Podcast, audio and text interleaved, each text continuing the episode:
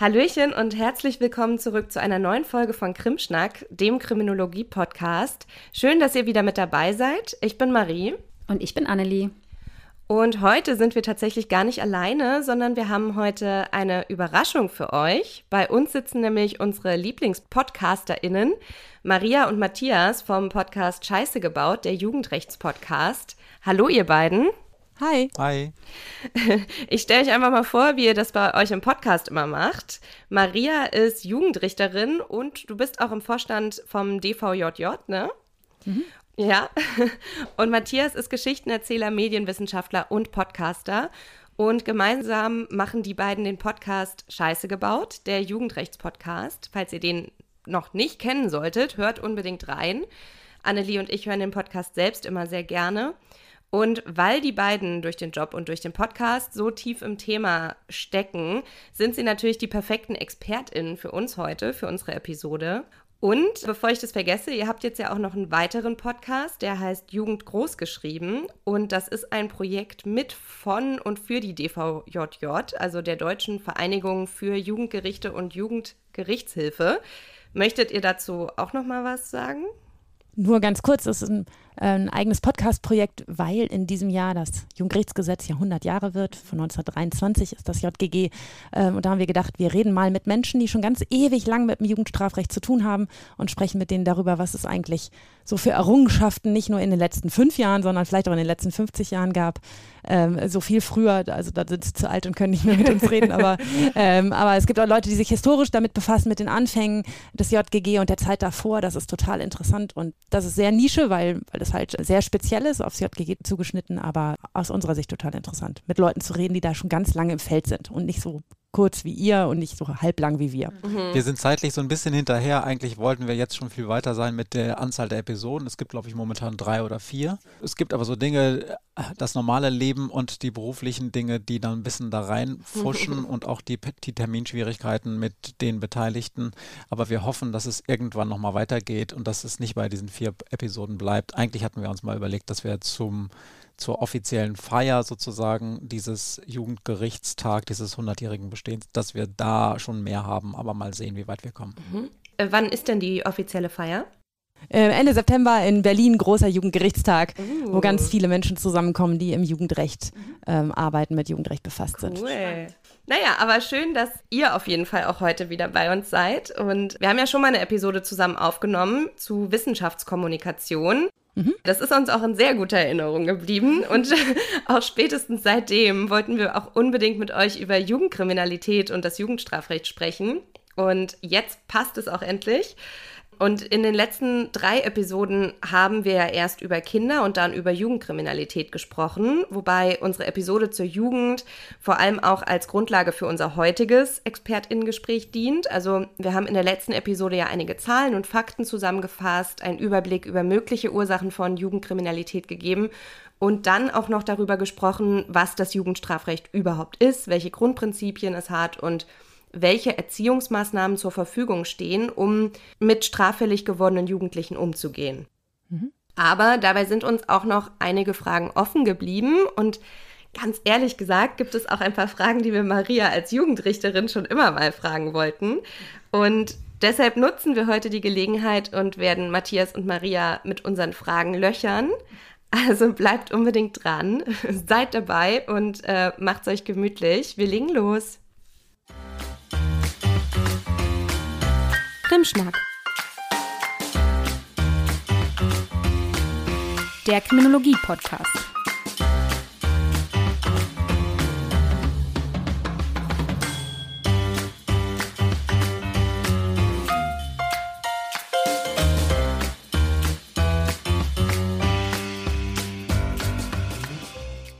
Ich habe das vorhin in dem Anfangsgeplänkel schon erzählt, dass ich euren Podcast in letzter Zeit so viel gehört habe. Ich bin sogar zu euren Stimmen eingeschlafen.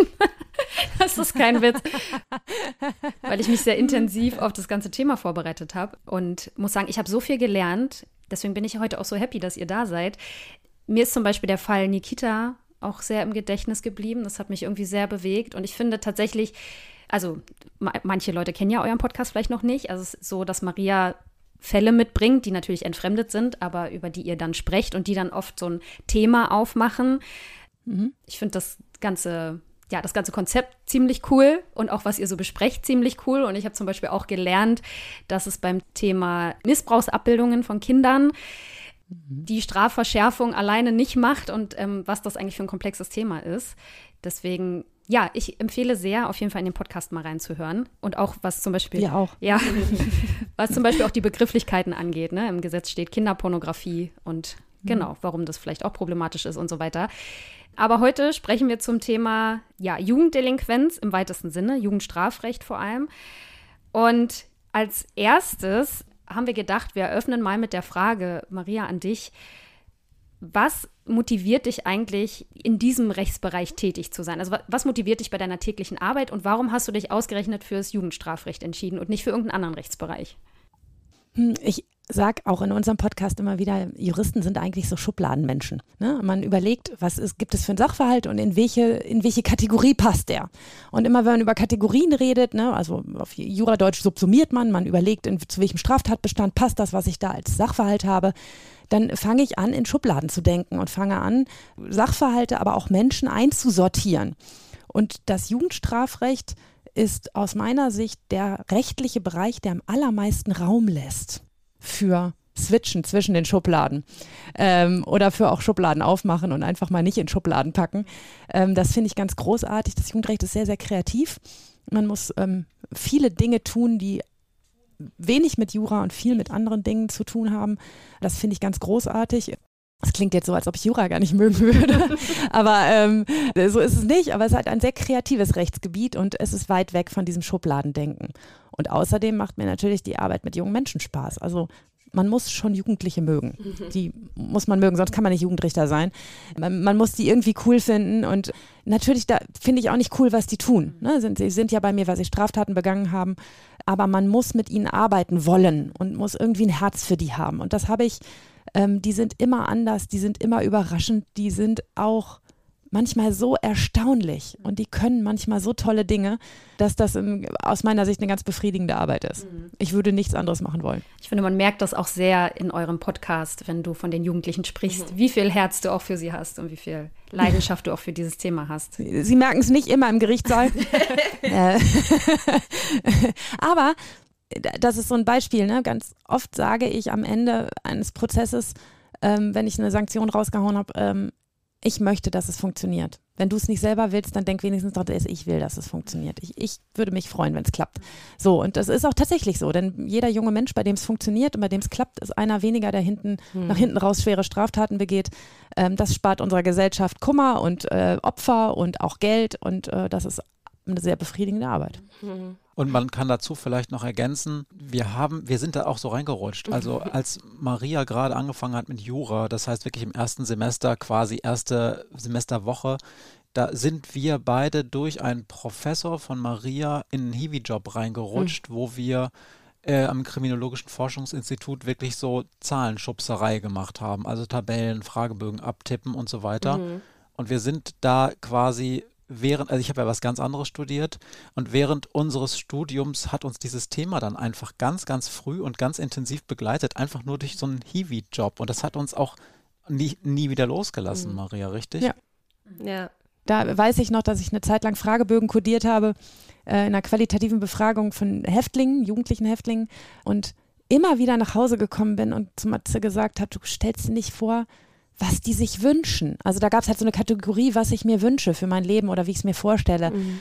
Und äh, das war so erstaunlich und so, so kreativ und so toll und, und auch so normal mhm. und so weit weg von, ich bin ein böser Mensch, ich kann mir gar nichts Schönes wünschen. so, und das, ähm, das hat uns ganz früh gecatcht. Ja. Dann ist es auch wirklich eine Leidenschaft, ne? wenn es einen nicht mehr so loslässt und äh, so begeistert ja. und das auch über so einen langen Zeitraum. Aber wenn du sagst, dass man so viel kreativer sein muss im Jugendstrafrecht, äh, macht es mhm. das dann auch schwieriger, komplizierter als das Erwachsenenstrafrecht? Oder würdest du sagen, also, weil man ja vielleicht im Erwachsenenstrafrecht dann eben noch sehr viel mehr, man hat dann halt so diesen festgeschriebenen Strafrahmen und dann irgendwie, okay, der hat das gemacht, dann habe ich jetzt die und die Optionen und jetzt gucke ich einfach nur, wie sehr er es bereut oder so, oder jetzt mal sehr platt gesagt. Mhm. Ist das leichter? Mhm. Also das Jugendrecht ist viel, viel komplexer Natürlich, ne? weil man ja ein ganz anderen, anderes Strafsystem hat und eine ganz andere Idee. Ähm, und die ist sehr viel komplizierter, als im Erwachsenenstrafrecht eine Strafe rauszuhauen. Also man muss zwei Sachen unterscheiden. Wenn ich im Gericht bin, dann ist ja das Erste, was ich tun muss, rauszukriegen, was passiert ist, die Sachverhaltsaufklärung. Ne? Ich muss erstmal verstehen, okay, was ist, was ist überhaupt Grundlage dessen, was ich hinterher entscheiden soll? Denn das, was in der Akte steht, passt ja manchmal vielleicht gar nicht. Zeugen sagen was anderes. Mhm.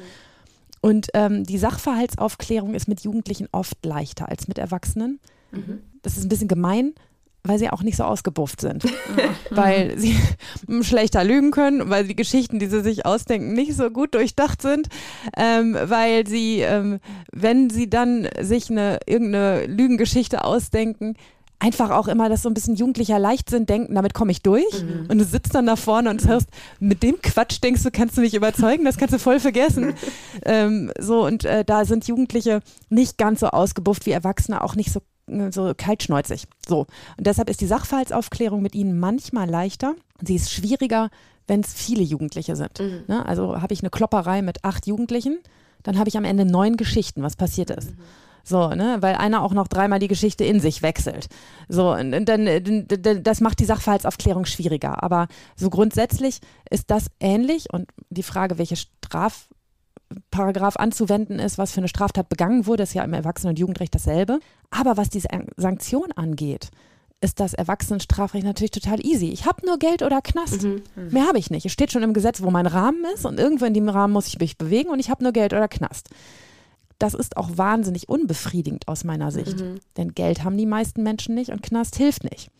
Oder, ne, also hilft schon, die Leute von der Straße zu bringen, aber hilft nicht, dass es irgendwie später besser wird. Ja. Und das ist eine ganz, ganz unbefriedigende Situation. Ich verstehe bis heute nicht, warum nicht irgendwie mal als auf die Spur kommt, zu sagen, gemeinnützige Arbeit wäre auch was für Erwachsene. Es gibt so viele sinnvolle Dinge, die man tun kann und so viele Bereiche, in denen Hilfe und Arbeit gebraucht wird. Warum man äh, das nicht auf die Straße bringen kann, verstehe ich manchmal nicht. Mhm. Es gibt immer mal wieder Gesetzesinitiativen zu dem Thema, aber die kommen nicht so weit. Ja, wir hatten auch mal eine Folge zu Gefängnissen und da haben wir auch genau darüber ja. gesprochen. Mhm dass es doch eigentlich auch bessere Alternativen gäbe. Also, dass, dass es manchmal so viel sinnvoller ist. Ne? Und, und wie gesagt, dann hast du jemanden da sitzen, du kannst da wirklich verstehen, warum er das gemacht hat, was, es, was er getan hat. Es war aber auch auf der anderen Seite wirklich schlimm. Und du hast nur Geld oder Knast. Das ist doof. Und Jugendrecht mit dem dahinterstehenden Erziehungsgedanken, das ist viel, viel komplexer. Ne? Es ist ähm, so viel schwerer zu fragen, in welcher Lebenssituation befindet der sich gerade? Wo kann der hin? Wo will der hin? Womit kann ich unterstützen? Womit kann ich ihm auch eine klare Grenze setzen? Wo, ne, das sind, das sind die, die, die, die, die Planken, zwischen denen ich mich bewege. Ne? Was, was, wo kann ich unterstützen und helfen, aber wo kann ich auch eine Grenze setzen oder muss ich eine Grenze setzen? Und das sind sehr komplexe Fragen, die uns im Erwachsenenstrafrecht dann einfach nicht mehr interessieren. Wenn wir sagen, ja, hast was falsch gemacht, kriegst du eine Strafe. Ich finde ja auch, ähm, wenn man euren Podcast hört, fällt natürlich auch auf, wie intensiv du dich mit den einzelnen Fällen befasst, ne? auch mit den Hintergründen, mit mhm. den Persönlichkeiten, mit den Biografien, aber eben auch mit dem Tatgeschehen und vor allem dann auch sozusagen mit den Zukunftsperspektiven. Also wie du gerade sagst, wo will der Jugendliche hin? Wie kann man ihn vielleicht unterstützen? Was genau sind da die Möglichkeiten? Was ich mich dann dabei gefragt habe, war, hast du dann dafür auch mehr Zeit als Richter an anderen Gerichten? Oder hast du sozusagen die gleichen, also die gleiche Anzahl an Fällen zu verhandeln, aber musst dir trotzdem intensiver Gedanken machen? Leider im Gegenteil. Ah. Ich habe weniger Zeit. Okay. Ähm, also in den Staatsanwaltschaften haben die Jugendstaatsanwälte mehr Fälle und auch im Gerichtsbereich zählt zum Beispiel ein Erwachsenenschöffenverfahren mehr als ein Jugendschöffenverfahren. Mhm. Das ist ein Riesenfehler im System, aus meiner Sicht. Man geht halt immer davon aus, große Leute große Taten, kleine Leute kleine Taten und deshalb auch weniger Komplexität. Das stimmt aber halt nicht. Zum Beispiel, weil Jugendliche viel häufiger Delikte in Gruppen begehen. Und da die Sachverhaltsaufklärung automatisch schwieriger ist, auch die Verhandlung schwieriger ist. Ne? Wenn ich mit fünf Jugendlichen verhandle, ist echt ein anderer Schnack, als wenn ich mit einem Erwachsenen verhandle. Zählt aber dasselbe und der, für den Erwachsenen sozusagen kriege ich mehr Arbeitszeit angerechnet als für die, für die fünf Jugendlichen. Und das ist, ist, nicht, ist nicht schlau, denn es ist nicht leicht, so eine Sanktion zu finden, und es sind auch mehr Menschen im Entscheidungsprozess beteiligt. Ich habe ja die Jugendgerichtshilfe noch dabei im Jugendstrafprozess. Ähm, ich habe manchmal die Eltern hinten drin sitzen, Erziehungsbeistand, irgendjemand von der Betreuung, der mit dabei ist. Äh, ne? Also jede Menge Menschen, die man auch hören muss und deren Meinung und Perspektiven man auch mit aufnehmen muss in die Entscheidungsfindung, das ist wesentlich komplexer, als einfach mit einem Erwachsenen und seinem Verteidiger zu sitzen. Mhm. Und deshalb ist das ein Mörderfehler im System und wenn man verstehen würde, dass eigentlich in diesen Bereich Geld und Manpower reingehört, weil man dann kriminelle Karrieren nach hinten raus spart, das wäre großartig, aber ähm, solange sich bei Juristen festgesetzt hat, das ist das Recht für die Kleinen und das machen auch nur die kleinen Juristen, solange ist das halt irgendwie schwierig. Man kann vielleicht auch zur Erklärung dazu nochmal sagen, es gibt ein System, wie solche Pensen, also quasi die Arbeitsbelastung von Juristen gemessen wird. Das ist das sogenannte PEPSI-System. Das kann man sich so vorstellen, dass so eine Art, ähm, ja, im Prinzip eine, eine, Beratungsfirma beauftragt wird, Leuten und über die Schultern zu gucken bei ihrer Arbeit und dann messen die einfach wirklich, wie lange dauert welcher Fall. Mhm.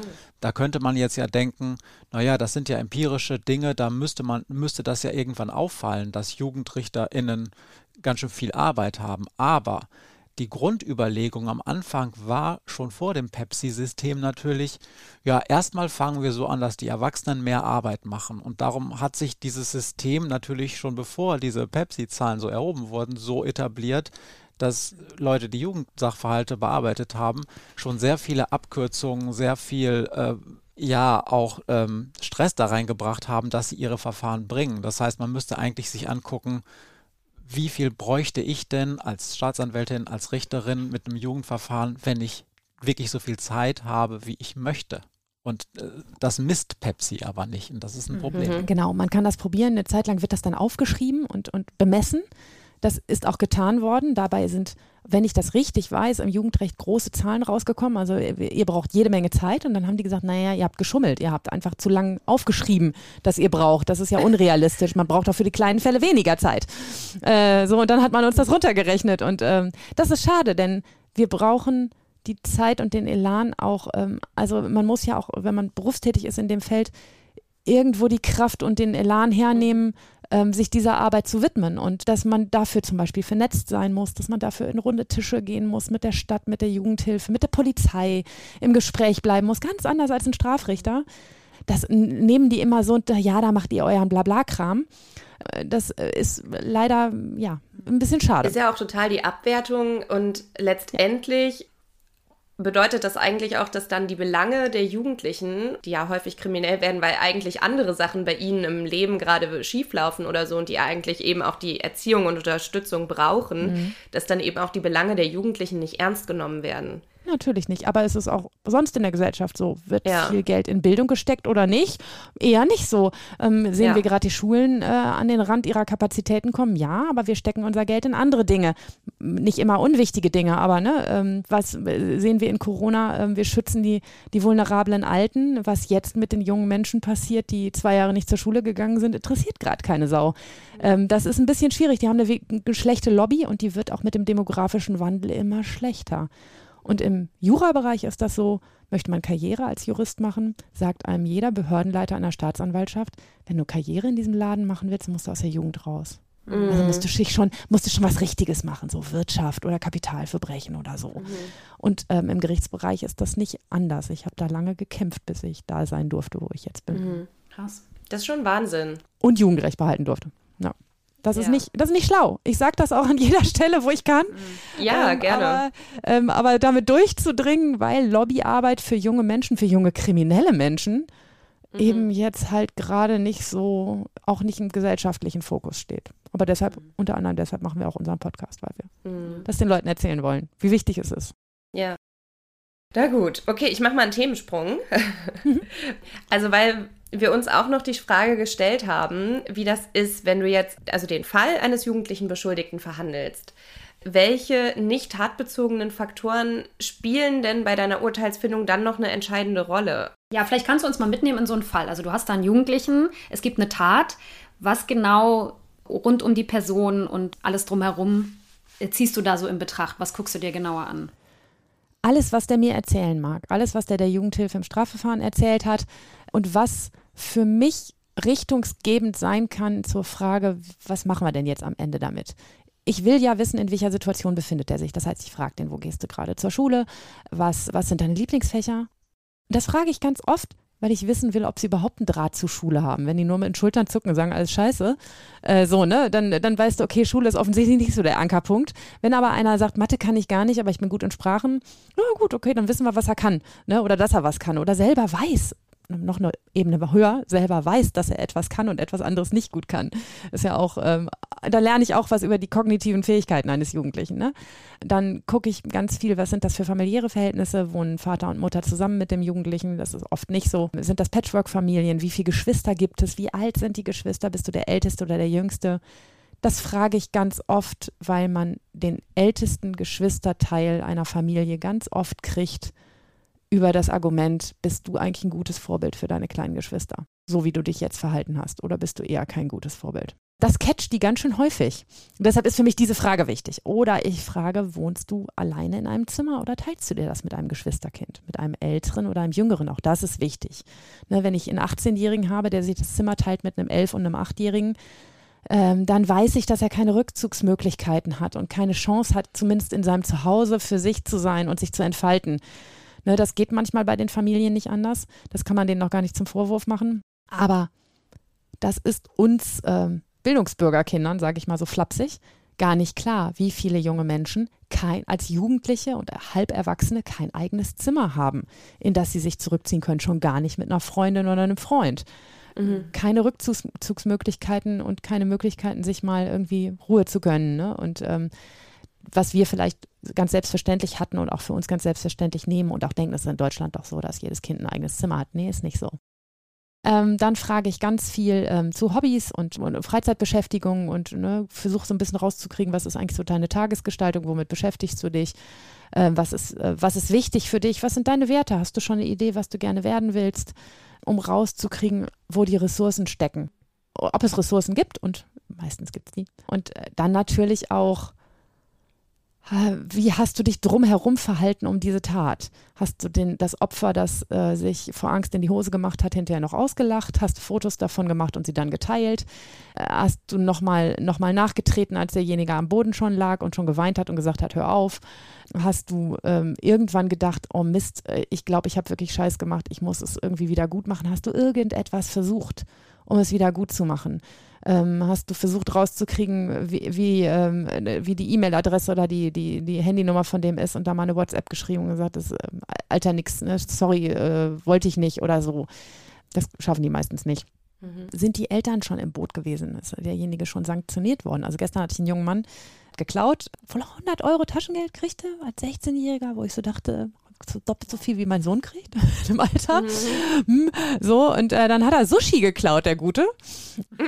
Äh, ja, weiß wenigstens was Gutes. Äh, so, und, und, sagte dann, ja, ich hatte meine Geldkarte nicht dabei und ich hatte nur 2,80 Euro in der Tasche. Ähm, da kam dann aber raus, dass die Eltern ihm das Handy weggenommen hatten für drei Wochen und er vier Wochen Arrest, äh, Hausarrest hatte. Oh. Da kann man sich dann so fragen, okay, wenn er das erste Mal vom Jugendrichter sitzt, reicht das vielleicht dann auch schon. Das hat bestimmt wehgetan, drei Wochen kein Handy zu haben in dem Alter. Ja, mhm. das sind so die Sachen, die mich drumherum interessieren. Und dann natürlich in der Hauptverhandlung, wie verhält sich jemand? Zeigt er echte Reue?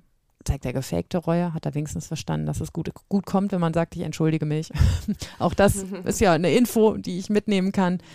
Ähm, aber ich habe zum Beispiel neulich einen jungen Menschen gehabt, der jemand anderem im Rahmen eines Überfalls wirklich ganz schlimme Angst gemacht hat, eine Waffe verwendet und ihm die an die, an die Schläfe gehalten und der hat wirklich, mm. der hat Todesangst gehabt. Und der hat auch als Zeuge im Prozess ausgesagt und der hat, dem, dem ging es so schlecht damit. Und mitten in dieser Zeugenaussage hat dieser Junge angefangen zu weinen. Also der, mhm. der Täter. Mhm. Und hat da nur noch gesessen und Rotz und Wasser geheult, was jetzt ah, mit so knapp 18 lauter anwesende Frauen nicht normal ist. So, aber der, da habe ich gesagt, was ist denn los? Und dann sagt der, ich habe das, also ja, ich weiß ja, was ich gemacht habe, aber ich habe nicht gedacht, dass der, dass der um sein Leben fürchtet gedacht, was hast du gedacht, wenn du mir Knarre an den Kopf hältst? Aber ja. ähm, so, ne, so. Das, das sind ganz wichtige Dinge, die dann hinter für die Sanktion eine Rolle spielen.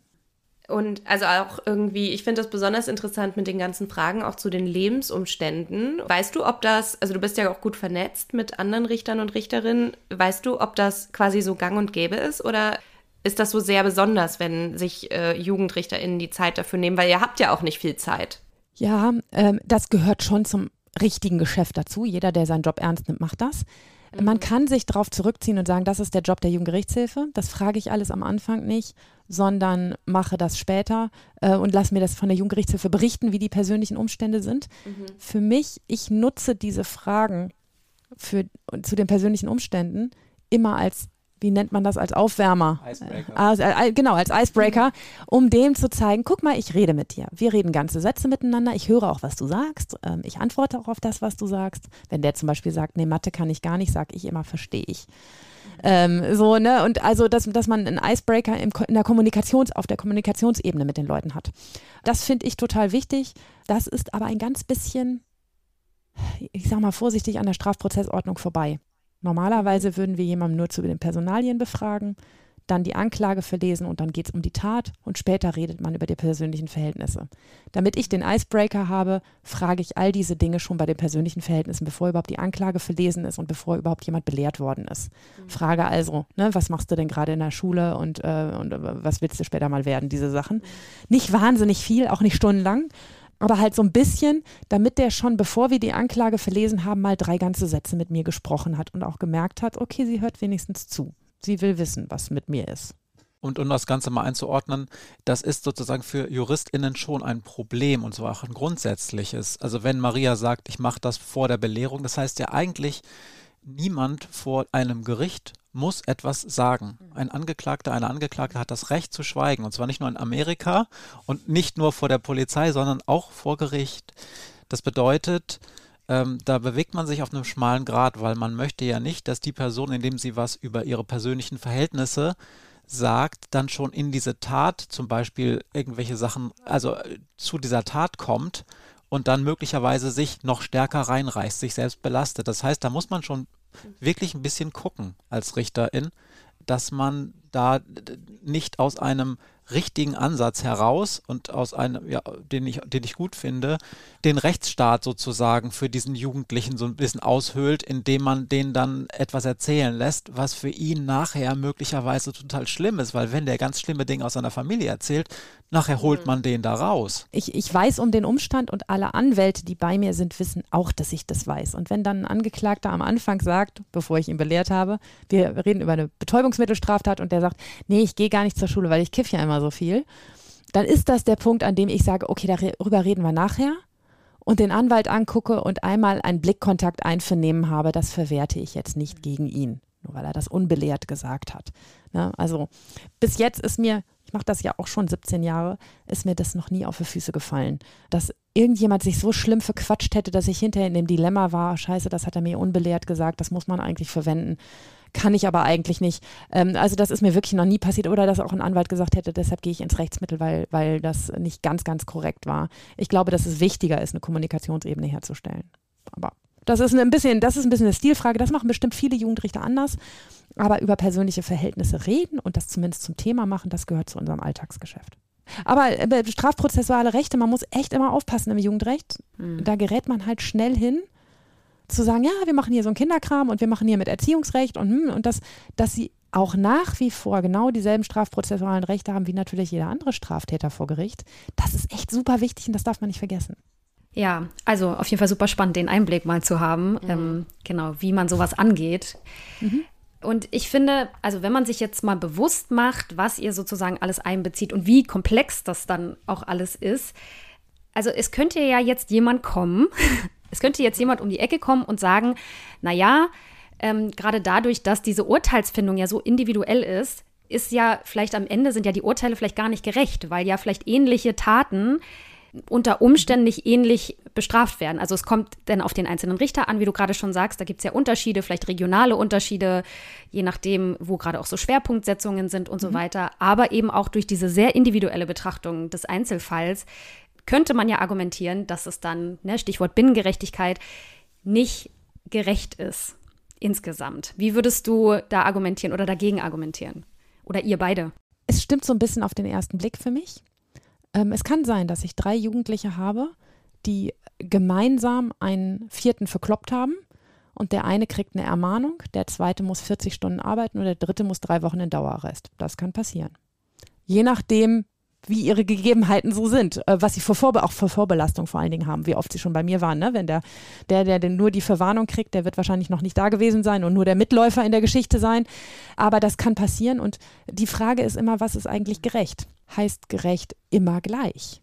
Oder kann nicht auch gerecht sein, dem Einzelnen gerecht werden?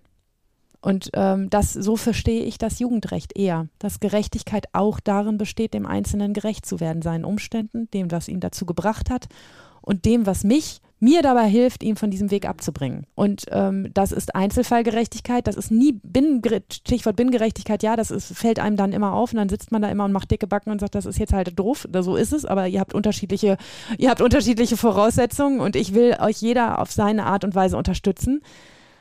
Aber na klar ist das bei diesen weichen Faktoren immer auch kritikanfällig. Aber das ist es sowieso, weil es auf so viele Protagonisten ankommt. Ist der Staatsanwalt ein Hardliner, der einer Einstellung nicht zustimmt? Ist die Jugendgerichtshilfe super engagiert und war zweimal bei dem zu Hause oder faul und hat den leider gar nicht gesprochen vor der Sitzung? Hat der Richter dieselbe Ausrede gestern schon gehört und ist genervt? Das habt ihr immer. Das habt ihr aber auch im Erwachsenenstrafprozess. Ich mache immer Witze darüber, das ist, das ist nicht ganz ernst gemeint, aber mir sind schon sechs Fahrräder geklaut worden. Ich habe es ein bisschen schwer mit Fahrraddieben. Das finde ich echt assi. Das finde ich wirklich Verstehe richtig scheiße, wenn man Fahrrad klaut, weil ich schon sechsmal vor einem leeren Fahrradständer gestanden habe. Die haben aber bei mir ein bisschen mehr Pech als vielleicht bei einem Richter, der Auto fährt. Es gibt tausend Untersuchungen, kennt ihr bestimmt als Kriminologen dazu, ähm, ob Richter ähm, im Mietrecht Mieter- oder Vermieterfreundlich urteilen, je nachdem, ob sie selber Mieter oder Vermieter sind. Das, ne, das Sein bestimmt auch das Bewusstsein, so ist das nun mal. Und deshalb ist nie immer alles gerecht aber natürlich im Jugendrecht besonders ungerecht. Und ich habe so eine Diskussion mit Matthias da immer offen, den ich mal gefragt habe, das hat mich nachhaltig beschäftigt und tut es bis heute, den ich mal gefragt habe, wenn du es dir aussuchen könntest, würdest du eher bei so einem Richter wie mir sein wollen, der immer ganz genau hinguckt und sich dann was Kreatives einfallen lässt, oder wärst du lieber bei einem Schubladenmenschen? Das kommt drauf an, ob es um Fahrraddiebstahl geht. Ja, und, da, und da hat Matthias echt gesagt, er wäre lieber beim Schubladenmenschen, mhm. weil er den besser berechnen kann. Das hat mir durchaus äh, halt noch nach. Ja, verstehe ich. Man muss ja wirklich sagen, das ist ja auch ein Problem. Die Gerichte oder die Justiz als System soll ja wirklich auch gerechte Urteile fällen und da geht es auch wirklich schon um Binnengerechtigkeit. Und jetzt hat der Gesetzgeber vor 100 Jahren in dieses Jugendstrafrecht den Erziehungs Gedanken rein implementiert und Erziehung funktioniert nun mal auch nur, wenn man auch das Individuum anguckt. Also eigentlich haben die da ein kleines, die Quadratur des Kreises in das Gesetz reingeschrieben und dem muss Maria gerecht werden, indem sie sozusagen auf der einen Seite wirklich der Einzeltat und auch dem Einzeltäter gerecht wird und auf der anderen Seite schon auch eine gewisse Art von Binnengerechtigkeit angedeihen lässt. Also äh, es gibt mehrere Bücher von diesem Wirtschaftspsychologie-Nobelpreisträger Ken, äh, Kahnemann. Ich weiß nicht, ob ihr den kennt.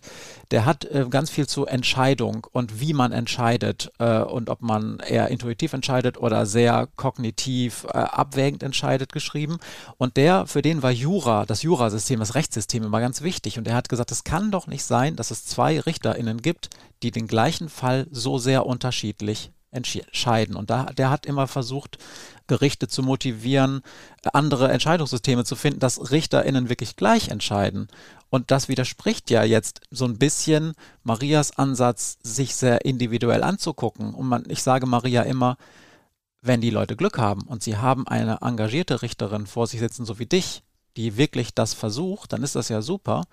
Aber man kann ja auch wirklich einfach einen faulen Sack vor sich sitzen hat, der diese Freiheiten des Jugendstrafrechts einfach auch benutzt, sich einen lauen Lenz zu machen. Und da ist das, das, das, Gesetz schon ein guter Rahmen eigentlich. Oder den, oder den Erziehungsgedanken falsch versteht. Ne? Ja. Mhm. Also das ist ja auch eine Frage der, der fachlichen Qualifikation. Ich, ich sehe ganz oft in Urteilen, ähm, ihr habt bestimmt ja über den Sanktionskatalog in der letzten Folge mhm. geredet, ne? und äh, ich sehe zum Beispiel ganz viele äh, Urteile meiner Kollegen, die wahnsinnig was raustun. Da kriegt dann einer für eine Körperverletzung einen sozialen Trainingskurs und zwei Wochen Dauerarrest und da muss er noch 60 Stunden arbeiten, einen Entschuldigungsbrief schreiben ähm, und äh, noch 15 Euro Taschengeld an das Opfer zahlen. So, wir nennen das mhm. immer den bunten Blumenstrauß, den Sanktionsblumenstrauß. Das mhm. ist übrigens nicht schlau. Ähm, ne, das, ist, äh, das äh, wirkt bei dem Jugendlichen, es hat auch erzieherisch äh, schwierige Komponenten, wenn man mit so einem riesen Strauß ankommt. Es hat auch ein bisschen was von Hilflosigkeit, dass man denkt, ah, eigentlich will ich sie einfach nur einsperren oder hauen. Und äh, jetzt nehme ich halt alles, was, mit, was, was, was, wir hier an bunten Möglichkeiten haben äh, und pack's alles zusammen, dass das übrigens nicht mehr, nicht automatisch auch mehr hilft das muss man Juristen auch erst noch beibringen und das kann auch nicht jeder. Und jemand, der bei so einem landet, hat auch irgendwie ein bisschen mhm. Pech gehabt. Ja.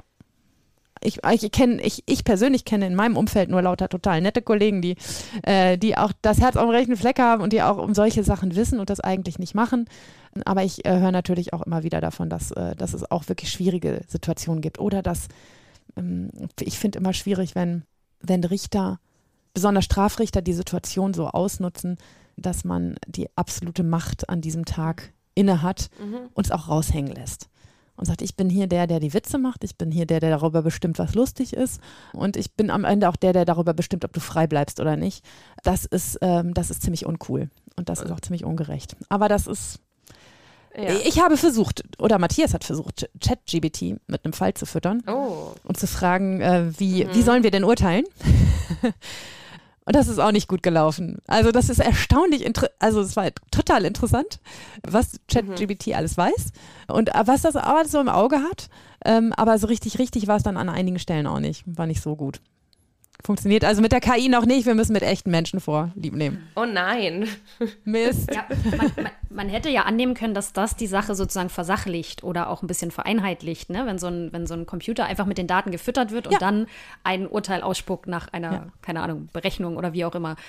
Aber dass das noch nicht funktioniert, ist irgendwie auch ein bisschen beruhigend. Ja, finde ich auch. Mein Job ja. ist noch nicht gefährdet. Ja, ich meine, es kommt ja dann auch immer auf die Trainingsdaten an, ne? welche Menschen mit welcher Gesinnung äh, welche Daten ja. einfüttern genau. und was geschrieben äh, haben. Da, mhm. Genau. Das, ja, hm. Aber ich glaube, da wird ganz gut deutlich, dass es da sehr viele Herausforderungen auf jeden Fall gibt, wenn man so Fälle verhandelt. Und das äh, klingt mhm. auf jeden Fall sehr kompliziert. Aber was äh, würdet ihr denn, also weil wir jetzt auch eben über den Erziehungsgedanken gesprochen haben schon, wie erklärt ihr kritischen Menschen den Erziehungsgedanken des Jugendstrafrechts und auch den anderen Umgang mit den Angeklagten oder auch Verurteilten, die sich dann daraus ergeben? Also du nennst es ja in, deinem, in, in, eurem Podcast auch häufig so dieses äh, mit Wasch, Wattebäuschen äh, schmeißen und mhm. so. Ähm, mhm. Wie reagiert ihr denn, wenn ihr jemanden trefft, der, der sozusagen das vorwirft? Ich fange mal an, weil ich glaube, dass Maria die bessere Antwort hat und auch mehr Erfahrung damit. Ich kann nur sagen, ich, es fällt mir unheimlich schwer, das zu erklären, weil ich es eine solche Selbstverständlichkeit finde, dass ich dann erstmal immer total befremdet bin, wenn Menschen das anders sehen können. Also, keine Ahnung, ich denke dann immer, du willst doch irgendwie einer Person gerecht werden, einem Fall.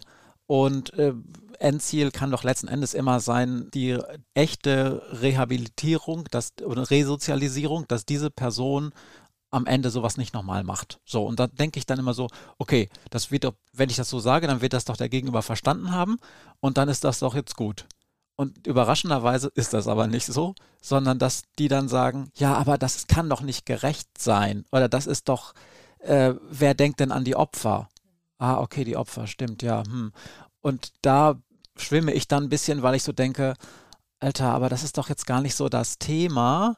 Und da habe ich, glaube ich, einen, einfach einen zu kognitiven und einen zu wissenschaftlichen Ansatz. Und darum glaube ich, dass Maria, dadurch, dass sie sozusagen das dauernd erklären muss, viel mehr Erfahrung hat mit diesen Menschen. Ja, das, das ist richtig. Ich werde natürlich total oft angequatscht und genau das wird mir ganz oft gesagt. Boah, hilft das nicht viel mehr, den gleich von Anfang an ganz feste zwischen die Augen zu schlagen oh. ähm, und gleich mal ganz deutlich zu machen, wo hier der Frosch die Locken hat und was hier die Grenzen sind. Das ist doch viel besser als das, was ihr da macht. Und ich sage ganz oft, ähm, auch in Fortbildungen mit Kollegen ganz oft, ganz kurz die Kontrollüberlegung, was wäre, wenn es dein eigenes Kind wäre? Hm. Würdest du wollen, dass man fragt, warum hast du das gemacht? Würdest du wollen, dass man sich damit auseinandersetzt, ähm, dass man äh, demjenigen zuhört und seine prozessualen Rechte wahrt? Ja, das würde jeder für sein eigenes Kind wollen. Warum wollen wir das dann für die kriminellen Jugendlichen, von denen wir uns gerade gar nicht vorstellen können, dass unsere Jugendlichen so kriminell werden könnten hm. oder, oder wie Kontakt mit solchen hätten? Warum wollen wir das für die nicht? Hm. Weil sie schlechter und weniger wert sind? Nee, natürlich nicht so. Und ich finde das immer eine ganz gute Kontrollüberlegung, denn das Jugendrecht befasst sich mit jungen Menschen, die noch in der Entwicklung sind, die noch keine fertigen Erwachsenen sind, denen noch nicht alle Optionen tatsächlich zu Füßen liegen und denen auch noch nicht alle Optionen klar sind. Mhm. Und weil das so ist, dürfen wir sie auch nicht wie Erwachsene behandeln. Ne? Und jeder Erwachsene von uns kennt auch die Situation, dass er mal einen richtig schlimmen Fehler gemacht hat der einem anderen Menschen richtig scheiße wehgetan hat. und dass er nichts Böses im Sinn hatte in diesem Moment, es aber böse geendet hat. Und da wollen wir doch auch, wenn wir selber in unseren eigenen Situationen, an unsere eigenen Situationen denken, dass wenn wir sagen, okay, den Fehler habe ich eingesehen, ich habe versucht, es irgendwie wieder gut zu machen, ich brauche die Chance, mich richtig zu verhalten oder jemanden, der mir beibringt, mich in dieser Situation richtig zu verhalten, wenn mir das strukturell nicht möglich ist dann ist das immer besser als Auge um Auge. So ist das nun mal. Und wir wollen das für uns auch. Auch als Erwachsene möchten wir so wahrgenommen werden und möchten wir auch so beurteilt werden von anderen, wenn wir was falsch machen, dass man auch die Umstände sieht, warum wir was falsch gemacht haben, dass wir vielleicht in dem Moment an eine andere Ecke geguckt haben, uns gar nicht richtig gesehen haben. Und genau das sollen wir, sollten wir jungen Kriminellen auch zubilligen, dass sie ähm, dass sie von uns die Aufmerksamkeit bekommen, dass wir uns das ganz, ganz genau angucken. Und mhm. uns auch fragen, weil sie noch nicht fertig sind, wie können wir ihnen denn dabei helfen, dass das vielleicht nicht nochmal passiert. Ja, also ich finde, wenn wir jetzt schon über diese kritischen Stimmen und auch über diesen zumindest empfundenen Rechtfertigungszwang, was das Jugendstrafrecht angeht, sind, ähm, können wir auch zur politischen Dimension kommen. Mhm. Denn es gab ja, und ihr habt das auch in eurem Podcast besprochen, in den letzten Monaten und auch Jahren eigentlich schon immer, immer wieder sozusagen Vorfälle, die dann hochkochen und dann für große Debatten, ne, gesellschaftliche Debatten sorgen. Also einmal Silvesternacht, dann jetzt zuletzt auch der Vorfall mit diesen beiden 13-jährigen Mädchen, die da eine Klassenkameradin getötet haben sollen, wo dann immer schnell diese Stimmen laut werden, härtere Strafen irgendwie, da muss mehr passieren, da muss irgendwas verbessert werden und so weiter. Wie nimmst du diese Debatten wahr und wie gehst du damit um? Mit Augenrollen. Kann ich nicht anders sagen. Ja, weil immer, wenn irgendwo irgendwas Wildes passiert, da unglaublich medial darauf reagiert wird. Ähm, das ist auch wirklich en vogue in den letzten fünf bis sieben Jahren, würde ich sagen. Und äh, war davor auch wirklich nicht so. Es hat schon immer ausgesprochen brutale Straftaten gegeben. Es hat schon immer ausgesprochen schwierige Situationen auch mit jungen Menschen, die Straftaten begehen, äh, gegeben und dass das jetzt alles eine Entwicklung ist der letzten fünf Jahre, dass die total durchdrehen und total am Rad drehen und immer schlimmer werden, das ist Quatsch. Ihr kennt diese ganzen Zitate von Sokrates und aus den Keilschriften im Babylonischen, die Welt geht unter, unsere Jugend äh, verroht. Mhm. Wir, ähm, wie, wie, wie, können wir erwarten, dass die unsere Kultur weitertragen? Äh, das gab es schon tausend vor Christus, solche Sprüche. Ja, ja. So, und ähm, das ist natürlich ist das dankbar für Medien, solche Sachen aufzunehmen. Aber wir haben sowohl zur Silvesternacht als auch zur Frage der, der Strafmündigkeit auch eigene Podcast-Folgen gemacht. Und gerade was die Silvesternacht angeht, da haben zwei Tage nach dieser Silvesternacht die Leute geschrien, sofort ganz hart draufhauen. Da muss man unbedingt jetzt mit aller Härte des Gesetzes gegen vorgehen. Und ich habe da gesessen und gedacht, klärt doch erstmal die Fälle auf. Mhm. Vielleicht kriegt ihr erstmal raus, was passiert ist. Mhm. Und wenn ihr das dann habt, dann kann man ja immer noch sagen, jetzt müssen wir mal da ein bisschen Turbo andrehen. Und guess what? Ich glaube, es gab letzte Woche erst das erste Urteil in diesen Sachen. Das hat einen Grund. Ne? Weil, und das war übrigens ein Böllerwurf. Nichts mhm. Schönes, einen Böller auf einen Menschen zu werfen, aber jetzt auch mal echt nichts Neues. Haben wir vor 20 Jahren auch gemacht. Oder hat man in unserem Umfeld gemacht. Ich habe tatsächlich keine Böller auf Menschen geworfen, aber ähm, ich bin auch schon mit Böllern beschmissen worden. Ich so, und ähm, äh, ja, das ist saugefährlich und das ist überhaupt mhm. nicht gut. Und ne, wenn man Polizeibeamte, die eigentlich schützen sollen, äh, irgendwie äh, versucht zu verletzen oder aus Dongeligkeit zumindest in Kauf nimmt, dass sie verletzt werden, ähm, dann ist das überhaupt nicht cool.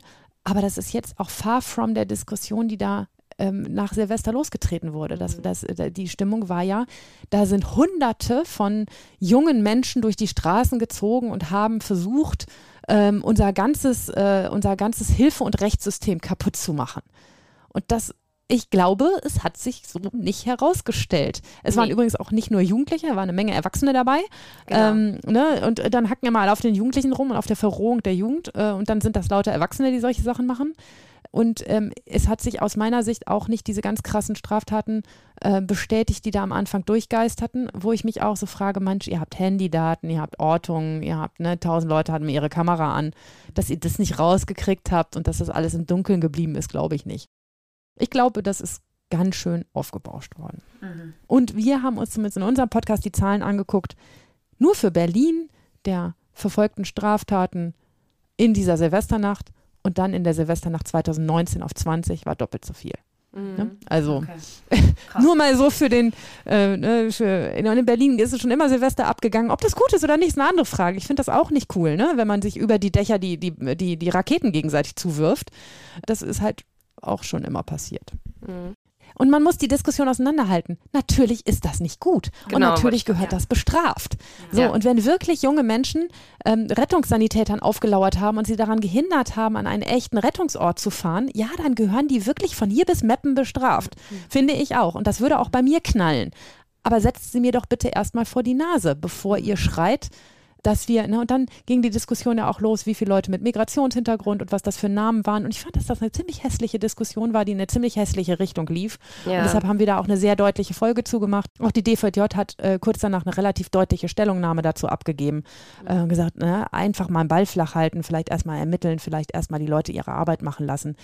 Und da waren Politiker leider, aber auch durch alle Couleur groß dabei. So, das hat, fand ich ziemlich schwierig. Und was die 13-Jährigen angeht, diese Diskussion und die Herabsetzung des Strafmündigkeitsalters, das ist aus meiner Sicht total unsäglich und auch populistisch. Und die Forderungen kommen immer aus derselben Ecke und das hat mit dem fachlichen Diskurs einfach mal nichts zu tun. Ich war vor zwei bis drei Wochen in einer Landtagsanhörung zu dem genau dem Thema. Und außer interessanterweise einem Psychologen haben alle anwesenden Fachleute Kriminologen, zwei Leute von der Polizei, drei Leute von den Generalstaatsanwaltschaften, vom Oberlandesgericht, von der DVJ, alle unisono gesagt, ey, wir sind uns fachlich einig. Strafmündigkeitsalter herabsetzen ist nicht die richtige Lösung für diese Art von Problemen. Mhm. Und das den Leuten da draußen klarzumachen, ist immer wieder schwierig. Mhm. Und Politiker setzen sich da einfach wahnsinnig gerne drauf und finden das total schick, das, das zu fordern und was richtig Härte zu fordern. Und denkt immer so, hast du einen Zwölfjährigen zu Hause? Guck dir den doch mal an. In welches Kindergefängnis willst du den denn stecken? Also mal im Ernst. Und vor allen Dingen wird das den nächsten Mord verhindern. Da, darum geht es uns doch. Es geht uns doch darum, schwere Straftaten zu verhindern. Hilft es ihm mehr, wenn diesen jungen Menschen äh, mehr Aufmerksamkeit gewidmet wird, sie eine bessere Bildung kriegen, sie bessere Unterstützung durch Sozialarbeit kriegen? Oder hilft es echt, wenn sie sehen, ah, da sind andere Kinder schon für ins Gefängnis gekommen, also komme ich auch ins Gefängnis, also lasse ich das lieber? Auch der gleiche Schluss, zu dem wir gekommen sind in unserer Folge. Aber was mich noch interessieren würde, was war denn die Begründung des Psychologen zu sagen, er hält das vielleicht doch für eine gute Idee? Bei dieser Anhörung? Der hat mit ganz krassen Einzelfällen argumentiert, mit Jugendlichen, die so oder mit, mit Kindern, die so krass manipulativ, super schlau, super schwere Straftaten begangen haben. Also der hatte, der ist auch Gutachter und der hatte Einzelfälle und hat gesagt, also diese Einzelfälle, äh, denen muss man mit was anderem begegnen als mit aufsuchender Sozialarbeit. Da hat er wahrscheinlich sogar recht. Äh, dann macht man wieder die Diskussion auf um geschlossene Jugendheime. Jugendhilfeeinrichtungen, die dann aber geschlossen sind und nicht, ähm, nicht äh, wie das bei uns im Moment ist, dass die meisten nicht geschlossen sind. Ähm, der hatte einfach offensichtlich persönliche Erfahrungen, die, aber ich fand das auch weird. Also ich fand das sehr komisch. Ich hatte den nicht in der Ecke verortet. Okay. Mhm. Ja, also das ist eigentlich, also ja, dann eben von Einzelfällen so auf die Allgemeinheit zu schließen, das ist halt sowieso das, was mich an der gesamten Debatte eigentlich auch immer so stört, was ich so unangenehm finde irgendwie. Weil selbst wenn es jetzt zu Silvester, also es waren ja wirklich nicht maßgeblich Jugendliche, ähm, aber selbst wenn es so gewesen wäre, da dann wieder auf die Allgemeinheit der Jugend zu schließen, ist halt auch einfach wieder so ein Quark und so unfair. Ja, und auch also was, was jetzt die Strafmündigkeit angeht, wir haben uns die absoluten Zahlen angeguckt. Tötungsdelikte und das sind Totschlag, Mord, Sexualdelikte mit Todesfolge, nicht fahrlässige Tötung und noch irgendwas, kriege ich gerade nicht auf Reihe. Auf jeden Fall dieser, dieser, äh, dieser ähm, Katalog und da die absoluten Zahlen in ganz Deutschland inklusive Versuchstaten, Ausrufezeichen, was viele sind, inklusive Versuchstaten waren 19 im letzten Jahr. Und im Jahr davor waren es auch 19, keine Steigerung. Im Jahr davor waren es 11 und ich glaube im Jahr davor 14. Also wir reden über absolute Zahlen, wo man echt sagen muss, wo wollt ihr denn einen Trend erkennen? Also auch ihr jetzt als Kriminologen, ne? Was ist das für ein Quatsch? Da kann man doch keinen Trend erkennen. Und es sind halt auch wirklich ganz, ganz geringe absolute Zahlen. Ähm, natürlich sind das 19 Fälle, sind definitiv 19 Fälle zu viel, in denen Kinder offensichtlich zu so hohen Gewaltdelikten greifen. Aber ähm, ja, ich glaube, dass die, wir uns da ganz andere Fragen stellen müssen, als die, die da von der populistischen Ebene immer kommen. Das heißt aber auch, dass du äh, sagen würdest, dass du auch jetzt bei dir vor Gericht keine quasi Trends irgendwie siehst, dass irgendwelche, also dass es in bestimmten ähm, Straftatsbereichen irgendwelche Zunahmen oder so gibt oder vielleicht auch Abnahmen? Ich mache das ja schon eine ganze Weile und ich sage immer wieder, eine Verrohung der Jugendlichen, eine steigernde Respektlosigkeit kann ich vor Gericht nicht wahrnehmen. Nun sitze ich auch am längsten Hebel von allen Beteiligten. Ähm, und äh, das ist auch die dümmste Sache, die man machen kann, gegenüber dem Richter respektlos zu sein. Äh, aber Jugendliche machen ja auch die ganz dummen Sachen. Ich glaube, dass Lehrern und Polizeibeamten, die das schildern und sagen, bei uns wird es schlimmer. Äh, ne, ich will gar nicht sagen, dass die Quatsch erzählen, aber bei mir vor Gericht ist das nicht so. Ich glaube, dass da ganz viel Nachhol, was ich merke, sind Nachholeffekte aus Corona dass die einfach viel mehr zusammen sind, dass die viel mehr zusammen feiern, dass die nicht, das gibt eine ganze Generation, eine ganze Corona-Generation, die nicht gelernt hat, langsam mit dem Trinken anzufangen, mhm. sondern ja, ne, die, die einfach so, ein, so einen Nachholeffekt haben was, was äh, Volksfeste angeht, äh, große Partys, äh, viel Alkohol, auch Drogen ausprobieren. So, da gibt es so ein bisschen Nachholeffekte. Und was tatsächlich wohl signifikant ist, das ist das Einzige, was ich einsehen muss, ist Messereinsatz. Mhm. Darüber muss man sich offensichtlich äh, deutschlandweit Gedanken machen, dass Messer äh, immer häufiger dabei sind und auch immer lockerer sitzen, gar nicht so viel häufiger echt zu einer Tötung führen oder zu schwersten Verletzungen, sondern mehr so ein bisschen mit Drohen und vor allen Dingen mit so Anpieksen. Also mhm. ich habe sehr viele Fälle, in denen ein Messer eingesetzt wurde, aber die Verletzung so ist, dass auch der Notarzt sagt, ich fahre dann mal wieder ähm, den nehme ich nicht mit, so, ne, wenn das irgendwie so ein Kratzer ist oder so. Aber ähm, dass, dass junge Menschen offensichtlich häufiger, ähm, das sagt uns zumindest ganz massiv die Polizei und das glaube ich auch, Messer bei sich tragen, das ist wohl ein Trend, äh, den man beobachten muss und wo ich auch jeden Jugendlichen einzeln anratze und sage, sag mal, spinnst du, ne? Was, was schleppst du da mit dir rum? Ja, ja, habe ich immer, ist zu meiner eigenen Sicherheit. Ja, aber sonst die Trends, die werden immer respektloser und immer schlimmer. Kann ich echt nicht sehen und mhm. Halte ich auch für schwierig zumindest. ja, ich, auch dazu gab es neulich eine Pressemitteilung ähm, von mir oder das, da, da, da, da bin ich ähm, äh, interviewt worden und da habe ich auch gesagt, also naja gut, wir sind, ähm, Respekt kommt daher, dass man auch selber respektvoll behandelt wird was haben wir in Corona mit diesen jungen Menschen gemacht? Wir haben die Schulen zugemacht, die Sozialarbeit ist abgetaucht, die Lehrer gab es nicht mehr. Also jetzt über einen bösen großen Kamm geschert. Ne? Natürlich gab es ganz viele ganz tolle Sa Leute, die ganz tolle Sachen gemacht haben, aber im Großen haben wir die hängen lassen. Insbesondere die schwierigen jungen Leute, die äh, gar nicht so häufig zur Schule gehen und die auch zu Hause keine Rückzugsmöglichkeiten hatten. Mhm. Die haben wir echt böse hängen lassen. Warum erwarten wir von dieser Generation jetzt einen gesteigerten Respekt Autoritäten gegenüber, wenn doch die Autoritäten sie selber so scheiße behandelt haben in der Zeit? Ob man das nun auflösen kann oder nicht, aber das muss man als Effekt wenigstens beachten. Ja, das ist auf jeden Fall ein total interessanter Gedanke. Wir müssen an der Stelle einen ganz kurzen Cut machen, weil wir ganz kurz Matthias verabschieden müssen. Der muss nämlich los, der hat noch einen anderen Termin. Deswegen würden wir ganz kurz den Moment nutzen und einmal Tschüss sagen. Ja. Ja, vielen Dank, dass du dir die Zeit genommen hast. Genau, und vielen Dank, Matthias. Genau. Ich wünsche euch noch viel Erfolg und viel Spaß und wir hören uns dann bald wieder. Tschüss. Danke, tschüss. Tschüss. So, genau, dann machen wir jetzt zu dritt weiter. Ähm, die nächste Frage brauche ich dir, glaube ich, gar nicht mehr zu stellen, weil im Prinzip hat man es jetzt schon rausgehört und jeder, der euren Podcast schon mal gehört hat, der weiß auch, wie ihr dazu steht. Ach, mach ruhig, das sage ich gern nochmal. Genau, also es geht um die Frage, muss das Jugendstrafrecht verschärft werden? Wünschst du dir manchmal schärfere Maßnahmen, die du anwenden kannst für einzelne Fälle beispielsweise? Nein. Strafschärfung hilft nicht, um weitere Straftaten zu vermeiden. Es gibt tausend Untersuchungen, ihr als Kriminologen wisst das, es gibt tausend Untersuchungen, es ist absolut fachlicher Konsens, dass eine Strafschärfung nicht zur Verhinderung von Straftaten hilft. Erst recht nicht im Jugendstrafrecht. Ähm, ne, als würde sich so ein Kind vorher überlegen, ah, mal gucken, was könnte denn dabei rauskommen? Ah, das ist mir zu viel Strafe, nee, dann lasse ich es lieber. So agieren Kinder ja nicht oder Jugendliche. Und zwar gar nicht. Ne? Es gibt ganz selten mal so ganz ausgebuffte Schlaue, sind meistens dann Betrugstaten, die sich das vorher angucken, äh, wo, was könnte mir denn schlimmstenfalls passieren, aber das ist ja normalerweise nicht im Mindset eines Straftäters, übrigens auch bei Erwachsenen sehr, sehr häufig nicht drin. Und es gilt die alte Pyramide. Was hilft? Fragezeichen.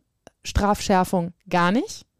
Strafgeschwindigkeit, also wie schnell reagiere ich, mal ja, mal nein, so irgendwo im Mittelfeld. Und Strafwahrscheinlichkeit, die hilft. Also die Frage, ob sich jemand ausrechnen kann vorher, da werde ich auf jeden Fall erwischt. Immer.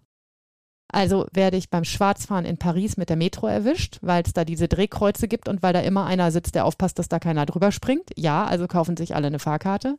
Werde ich ähm, in einer norddeutschen Großstadt äh, erwischt? Nein, weil da latscht alle äh, fünf Monate mal ein Kontrolleur durch, wenn ich Pech habe. Und eigentlich kann man die Uhrzeiten auch schon vorher sich, äh, sich ausrechnen, wann die kommen und wann nicht. Äh, also die Strafwahrscheinlichkeit ist ein echter Point. Deshalb sage ich immer, äh, ne, kein Geld in andere Gesetze, sondern Geld in mehr Polizeiautos, in mehr Polizisten, meinetwegen auch in mehr Sozialarbeit. Ähm, das wäre hilfreich, ja. Mhm. Aber es ist für Politik natürlich, und das ist, da sind wir wieder beim Punkt, unfassbar bequem, einen Missstand aufzuzeigen und dann zu sagen, oh, ich weiß, was da hilft, eine Strafverschärfung ist genau das, was wir jetzt brauchen, mhm. weil das kostet dem Politiker keinen Cent. Der geht dann hin und da gibt es eine Gesetzesinitiative, wie wir das mit dem, im Kipo-Bereich, also in der Kinderpornografie, äh, in der Missbrauchsdarstellung von Kindern, äh, gelernt haben. Äh, ne, dann gibt es ein neues Gesetz, das ist zwar scheiße und kein Praktiker kann es anwenden und es ist für alle riesengroßer Mist und das haben auch alle vorher gesagt, aber Politiker sind super zufrieden, weil sie haben was getan. Mhm da hacke ich auch wirklich auf der Politik rum. Ich finde, sonst sollte man viele Sachen differenziert sehen, aber das finde ich wirklich schäbig. Einfach nur zu sagen, wir geben kein Geld aus und tun trotzdem so, als hätten wir was gemacht. Und für die mhm. Leute wirkt das auch so, aber in Wirklichkeit richten wir mehr Schaden als Nutzen an. Das ist wirklich, so sollte ein Justizminister nicht agieren. Mhm. Aber der jetzige versucht, glaube ich, gerade wieder gut zu machen, was diejenige davor nicht gut gemacht hat. Ja. Nehme ich zumindest so, so im Moment wahr. Wenn man aber sagt, dass man sozusagen keine Strafverschärfung oder keine, ne, also dass man daran eigentlich ja nichts verändern soll, ist ja häufig dann immer noch das Argument, so ja, aber dann, äh, dann bringt das ja nichts und dann machen die das einfach immer wieder, weil die das dann nicht ernst nehmen oder so. Und äh, wir haben uns dann sozusagen die Frage gestellt, na ja, da kann man ja auch kontern und äh, sich äh, die Rückfallraten angucken und sagen, mhm. na ja, wie wirkt das Jugendstrafrecht denn? Tut es, was es soll? Oder ähm, mhm. ne? was würdest du denn dazu sagen? Rückfalluntersuchungen sind total schwierig. Mhm. Weil sie so multifaktorell sind, dass man schwer sagen kann, also wir wissen aus den Rückfallstudien, die es gibt, aus den seriösen, ähm, dass Inhaftierung, Freiheitsentzug, insbesondere Jugendstrafe ähm, ohne Bewährung ganz hohe Rückfallquoten hat. Aber da muss man sich natürlich auch die fairerweise die Frage stellen, wer geht denn in die Jugendstrafe? Natürlich auch nur die Granaten. Ne? Also den, da, da, da tue ich ja die Leute, bei denen ich ganz, ganz viel Hoffnung auf, auf Verbesserungskapazitäten habe, nicht, nicht hin. Äh, so, da, da, bei mir kommen die Menschen in Jugendstrafe, bei denen ich sage, okay, mir fällt wirklich nichts mehr ein, ich muss mhm. die Gesellschaft vor diesen Leuten schützen tut mir leid, äh, Ultima Ratio, aber ich kann jetzt, äh, ich weiß nichts mehr. Mhm. So, und dass das natürlich auch die sind, die potenziell eher rückfallgefährdet sind, ja, logisch. Ne? Und dass die da in Haft auch nicht zaubern können und plötzlich jemanden, der so schlimm unterwegs war, in zwei Jahren um 180 Grad umdrehen, ähm, auch das ist klar. Schade, wäre schön, wenn es ginge, aber auch das schaffen auch andere Länder nicht, die liberalere Haftsysteme haben als wir. Mhm. Und dass die, die Rückfallquoten bei weicheren äh, Maßnahmen das ist ganz schwierig zu untersuchen. Ich glaube auch, dass diese Untersuchungen ganz äh, wenig aussagekräftig sind. Ich kann immer nur davon reden, was bei mir ist. Ich merke, dass manche Dinge richtig doll gut funktionieren und manche nicht. Mhm. Und es hängt nie von der Sanktion an sich ab, sondern davon, ob ich richtig geguckt habe, was ist das für ein junger Mensch und der mir auch die Wahrheit erzählt hat. Mhm. Ob wir eine gute Kommunikation hingekriegt haben, ob, ob, er mit mir gesprochen hat, ob er mir erzählt hat, was sein Problem ist. Wenn er natürlich ein Mörder Betäubungsmittelproblem hat, in Wirklichkeit aber nur sagt, ja, hatte ich halt keine Lust zu und ich nicht dahinter komme, dass er eigentlich zu viel kifft, ne? Mhm. Oder, oder, oder auch Koks nimmt oder so, ne? Dann, ja, dann, dann ist halt doof, dann kann ich auch nichts Sinnvolles machen und dann ist der Rückfall auch vorprogrammiert. Mhm je mehr ich mit den Leuten in ein echtes Gespräch komme und sie ehrlich mit mir sind und ehrlich mit mir agieren, desto sinnvollere Sachen kann ich machen. Ich brauche aber auch die Ressourcen. Ich brauche die Jugendgerichtshilfe, die das macht. Ich brauche die öffentliche Hand, die das bezahlt. Ich brauche die Initiative von Projekten, die gut sind und die, die was reißen können. Und ich brauche auch für mich selber die Kontrollüberlegung, wenn jetzt einer wiederkommt, dem ich zu was verurteilt habe, also dem habe ich 30 Arbeitsstunden gegeben, eine gemeinnützige Arbeit, weil er irgendwas falsch gemacht hat. Wenn er wiederkommt und ich gebe ihm dann 60, wie hoch ist denn die Wahrscheinlichkeit, dass das mit 60 Stunden kapiert, wenn es mit 30 nicht kapiert hat? Mhm. Das ist ja Quatsch. Ne? Ich kann die Schmerzgrenze irgendwie anschrauben und irgendwann erhöhen, aber mehr Strafe führt nicht zu mehr Erkenntnis. Mhm. Nicht automatisch zumindest. Und mehr Erklärung führt zu mehr Erkenntnis. Und dann muss ich halt besser erklären. Ja. Das heißt, im besten Fall muss die Strafe oder die Maßnahme zum Menschen und zur Situation passen. Und dann ja. ist es aus deinem Gefühl sozusagen am effektivsten. Ja. Ja. Natürlich hilft Schmerzen zufügen auch immer. Klar. Ne? Also jemand einfach immer sofort in den Arrest stecken, hilft immer erstmal, weil der ist erschreckt, ja. Aber Und das sage ich in diesen Diskussionen auch immer zu den Leuten. Wie erzieht ihr eure Kinder? Erschreckt ihr sie oder erklärt ihr ihnen, was ihr wollt? Und so sind diese großen Kinder vor Gericht auch. Ich kann sie erschrecken, ja, dann lassen sie es. Ich kann ein Baby oder ein Kleinkind in den Laufstall sperren, wenn es brüllt. Ich kann mich auch vors Kinderzimmer setzen und die Türklinke hochhalten, damit es nicht rauskommt. Mhm. Das ist der Freiheitsentzug. Das funktioniert übrigens nicht so gut wie mit dem Kind. Wenn es so ganz klein ist, kann man noch nicht argumentativ arbeiten, aber in, auf anderer Ebene. Aber zu versuchen zu erklären, warum das jetzt falsch war und man sich beim nächsten Mal besser anders verhält. Verstehen funktioniert immer besser als Schmerzen zufügen. Mhm. So, und deshalb glaube ich, dass unsere Maßnahmen wirken. Manchmal wirken sie nicht toll, weil wir die falsche Maßnahme ausgesucht haben, weil ich auf dem falschen Trichter war, weil der Jugendliche äh, ein Pokerface hatte und nicht erzählen wollte, was eigentlich das Problem ist, weil die Jugendhilfe im Strafverfahren zu wenig Personal oder, oder, oder, oder zu wenig Kapazitäten an, in, in, in dem Bereich hat. Ne? Das alles kann sein. Aber wir geben da unser Bestes und ich finde, so ganz irre schlecht machen wir das auch nicht. Mhm. Ja, ähm, weil du auch gerade das Thema Ressourcen angesprochen hast und wir auch schon über Reformbedarf oder Nichtbedarf gesprochen haben. Ähm, wie wäre es denn, wenn du morgen früh aufwachen würdest und du wärst Königin von Deutschland und du könntest sozusagen alles ändern, was du wolltest? Wo siehst du jetzt aus deiner Position tatsächlich Nachbesserungsbedarf oder wo würdest du ansetzen? Was wäre am dringendsten vielleicht nötig in dem Bereich? Matthias und ich machen unseren Podcast ja, weil wir Lobbyarbeit für junge Menschen und fürs Jugendrecht machen wollen. Und wenn gesellschaftlich ankommt, dass die unsere Zukunft sind und kein einziger darin investierter Cent vergebens ist, dann haben wir ganz viel gewonnen. Also es ist, es ist leider so platt. Wir brauchen in diesem Bereich Manpower, wir brauchen Geld und wir brauchen auch Ansehen. Darüber haben wir vorhin gesprochen, ne, mhm. dass die, das Jugendrecht immer ein bisschen unter ferner liefen. Ist die Sache für die Kinder, die mit den Wattebäuschen werfen ist wenn wir die Erkenntnis haben, wenn die dort richtig gut arbeiten und wenn die einen richtig guten Job machen und auch Zeit haben, ihren Job gut zu machen und, und ein bisschen Freiheit haben, nicht nur die Fallbearbeitung der Akte im, im Blick zu haben, sondern auch die drei Telefonate, die ich pro Fall mit den Leuten, mit den Eltern vielleicht zwei und mit der Jugendhilfe im Strafverfahren eins oder mit dem ermittelnden Polizeibeamten eins, wenn das alles mit einfließt, dann kann ich einen Fall richtig gut bearbeiten und dann kann ich ganz viel gesellschaftlich bewirken nach hinten raus, wenn ich also ich nicht alleine, aber in Zusammenarbeit mit all diesen anderen Beteiligten, die das, die wirklich wesentlichen Dinge in dem Fall machen, wenn wir gemeinsam an einem Strang ziehen und verhindern, dass dieser Jugendliche weiter Straftaten begeht. Da können wir wahnsinnig was wuppen und reißen, aber dafür brauchen wir Zeit, Geld und Ansehen. Mhm. Und alles drei fehlt in diesem Bereich. Nicht überall, nicht immer. Ich bin zum Beispiel eigentlich kein Freund von den Häusern des Jugendrechts, aber ich finde, dass sie wenigstens dem Jugendrecht einen gewissen Schwerpunkt verleihen und sagen, es ist schon wichtig, wie wir, was wir mit den jungen Menschen machen und wie wir uns da strukturell aufstellen. Das ist ja eine Strukturfrage, die Häuser des Jugendrechts. Und das ist eigentlich ganz cool. Und da, da müssen wir, wir müssen in funktionierende Schulen investieren, wir müssen in die Unterstützung von Eltern investieren, ganz vor allen Dingen von jungen Eltern, die ne, früh, früh überfordert sind mit Kindern im Bereich der Sozialarbeit. Und wir müssen dafür sorgen, dass das, was ich tue, nur noch am, ganz am letzten Ende kommt und passiert dass das, was ich mache, dann wirklich passiert, wenn keinem mehr was einfällt. Mhm. Das wäre cool. Das würde ich tun, wenn ich könnte. Ja, also das definitiv. Aber heißt das auch, dass du dann zum Beispiel auch mit dem Erziehungskatalog wirklich komplett zufrieden bist, so wie er jetzt besteht? Oder gibt es auch da irgendwas, wo du sagst, ach, das wäre nochmal eine Maßnahme, die wäre so praktisch und ich glaube, die würde so gut ankommen oder so? Die Weisungen sind ja offen. Mhm. Also in den Weisungen steht ja drin, insbesondere, und dann kommt eine Auflistung. Mhm. Ich darf sowieso alles machen, was ich will. Ne? Und wenn mir einfällt, dass es eine kluge Idee ist, dass ein Jugendlicher, also da, wo ich ganz früher mal Staatsanwältin war, da hat die Richterin immer Gewalt, jungen Gewalttätern aufgegeben, zwei Wochen lang die Zeitung zu lesen, jeden Artikel zum Thema Gewalt auszuschneiden und eine Collage zu kleben. Das kann man in meiner norddeutschen Großstadt nicht machen, da lachen die Jugendlichen sich kaputt drüber. Aber das war so auf dem Land, das ging da.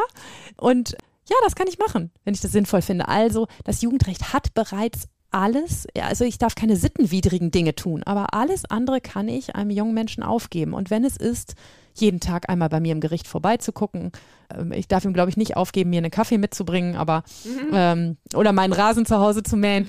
Äh, ne, das, sind, das wären die Sachen, die nicht in Ordnung sind. Aber ansonsten kann ich ja alles, was ich für erzieherisch sinnvoll halte, anordnen, solange es dann auch durchsetzbar ist oder halbwegs durchsetzbar ist. Manchmal ordne ich auch Sachen an, die nicht durchsetzbar sind, weil ich so denke, ja, wir probieren es einfach mal.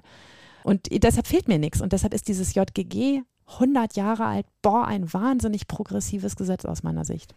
Ist das mit den Zeitungsausschnitten ähm, auch das skurrilste, die skurrilste Weisung, die du jemals mitbekommen hast? Oder fällt dir da noch was anderes nee, ein? Nee, die, die, die skurrilste, die zumindest ich mal verhängt habe, war, ich habe zwei junge Männer in der Corona-Zeit Masken nähen lassen. Ah, geil. Für, Kindergar für, für, für, äh, für Kindergarten und Altenheim für, für Personal. Da gab es noch keine Masken. Das Ja. war ganz am Anfang.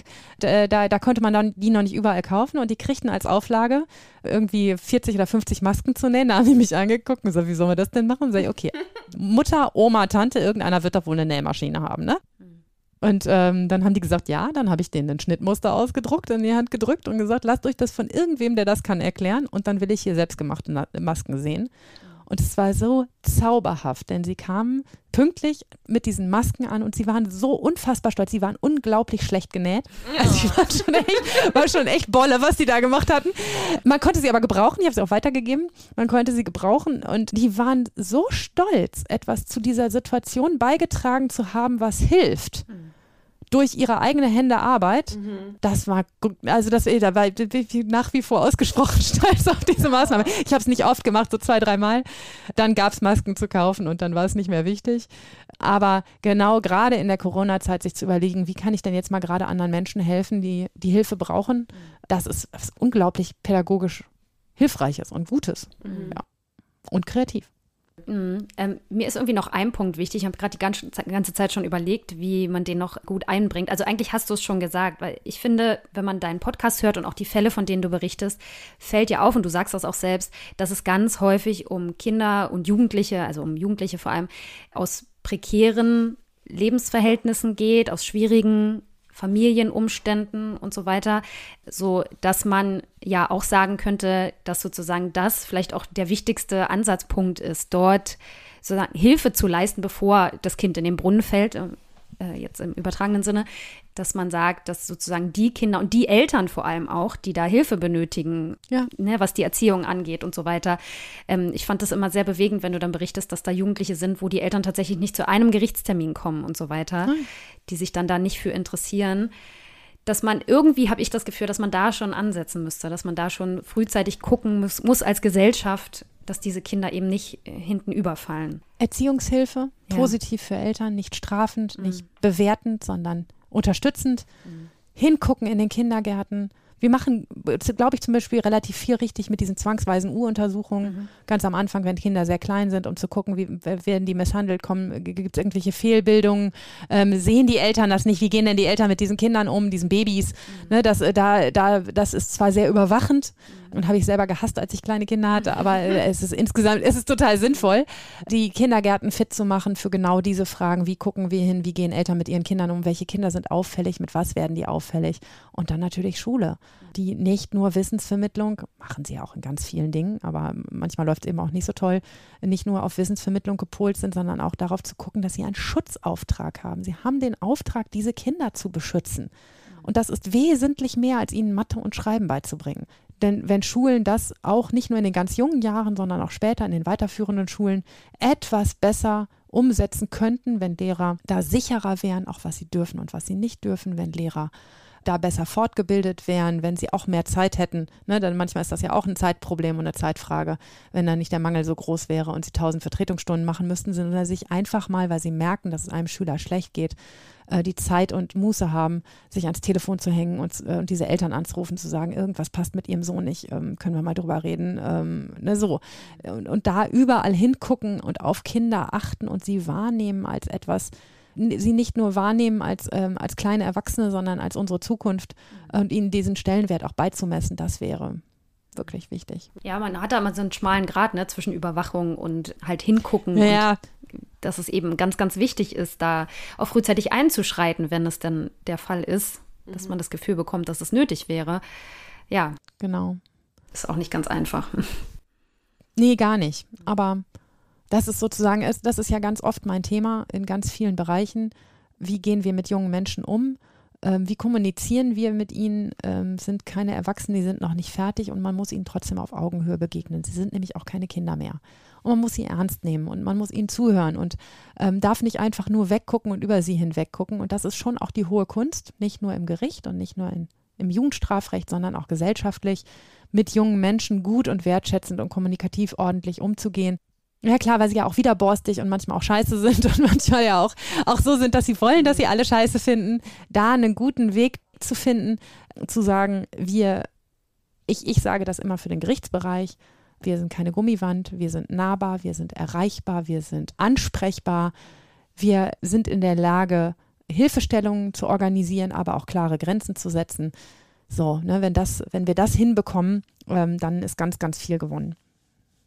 Ja, Hast du noch Themen, über die du gerne noch sprechen würdest? Wir sind jetzt äh, am Ende unseres Fragenkatalogs angekommen. also ich, äh, ich finde tatsächlich doll wichtig, dass die besonderen Herausforderungen im Umgang mit Jugendlichen sind, äh, mit ihnen wertschätzend und ordentlich umzugehen und die Kommunikation so zu, zu gestalten, dass sie sie auch mitnehmen können. Mhm. Wenn wir ihnen natürlich irgendwie, ich weiß nicht, ob euch klar ist oder euren Hörern klar ist, wie so ein Brief aussieht, den man vom Gericht kriegt äh, das versteht auch ein normal gebildeter Erwachsener eigentlich im Grunde nicht so richtig. Mhm. So, äh, ne, wie soll denn ein Jugendlicher dann mit so einem Wisch umgehen? Wir könnten mal anfangen, äh, über andere Kommunikationswege nachzudenken. Mhm. Letzte Woche habe ich versucht, einem Zeugen eine E-Mail schreiben zu lassen. Das ist in meinem Gericht, war das nicht möglich. Das eine E-Mail müsste man ja vom dienstlichen E-Mail-Account schicken und das mhm. geht nicht. Und also, ne, da, da, sind wir einfach wahnsinnig hinterher, hinter der Zeit der jungen Leute und wir könnten uns ein bisschen mehr anpassen und ein bisschen ja ein bisschen mehr auf sie zugehen. Mhm. Ähm, aber wir versuchen das so gut wir können. Gerichtsladungen via Instagram zustellen. ja. Per TikTok-Reel. Wie, wie, wie rechtssicher und rechtsfest das dann wäre, ist halt doof. Aber in der Tat kriegen die Leute immer noch gelbe Briefe nach Hause. Ne, wenn sie eine Ladung kriegen. Manchmal, ich sage schon der Polizei immer, schreibt bloß die Handynummer auf die leider auch alle drei Monate wechselt, aber schreibt sie auf, damit wir die wenigstens anrufen können und sagen können, ey, Alter, du hast eine Post von uns gekriegt, wolltest du mal dein Hinter die hinbewegen? Das funktioniert doch ganz häufig. Und dann sagen die auch so, das war dieses gelbe Ding, wo habe ich nicht zur Kenntnis genommen. Immer wenn in meinen Akten Handynummern stehen, dann bin ich mir auch nicht zu blöd, dann aus dem Saal anzurufen und zu sagen, in wie vielen Minuten kannst du denn hier sein? Mhm. Mhm. Kommt das häufig vor? Äh, das ist wellenabhängig. Sommerferien ja. ununterbrochen. Oh, äh, okay. äh, ja, also Ferien ist ein echtes Thema. Ja. ja. so, da, da tauchen die ab. Äh, ja, also ist ja auch wirklich ein Aspekt. Und äh, dann kommt es so ein bisschen drauf an, wie es Wetter ist. Also ähm, wenn es ganz, ganz schlechtes Wetter ist, dann kommt keiner. Und wenn es ganz gutes Wetter ist, dann kommt auch keiner. dann weiß man aber auch, wo man die Leute einsammeln kann. Also beim schlechten Wetter sind die alle zu Hause vor Netflix und bei gutem Wetter hängen sie in den Badeseen rum. Und wenn man einen kleinen Gerichtsbezirk hat und also ich arbeite jetzt in einem etwas kleineren Gericht, dann ist total cool. Da muss man nur die Polizei anrufen, die sagt, ja, ja, ja, ich weiß, die sitzen an dem See so und so. Und dann fahren die los und sammeln die Leute da ein. Ja, das ist gut. Ja, das äh, ist ja. ganz lustig. Ja, und es kommt auch immer sehr darauf an, wie zu Hause sozusagen ähm, dann auch mit sowas umgegangen wird, ne? Und ob die Eltern dann nicht auch sagen, hier, das ist jetzt aber mal wichtig und das ist ein gelber Brief, da wird wohl was Wichtiges drinstehen.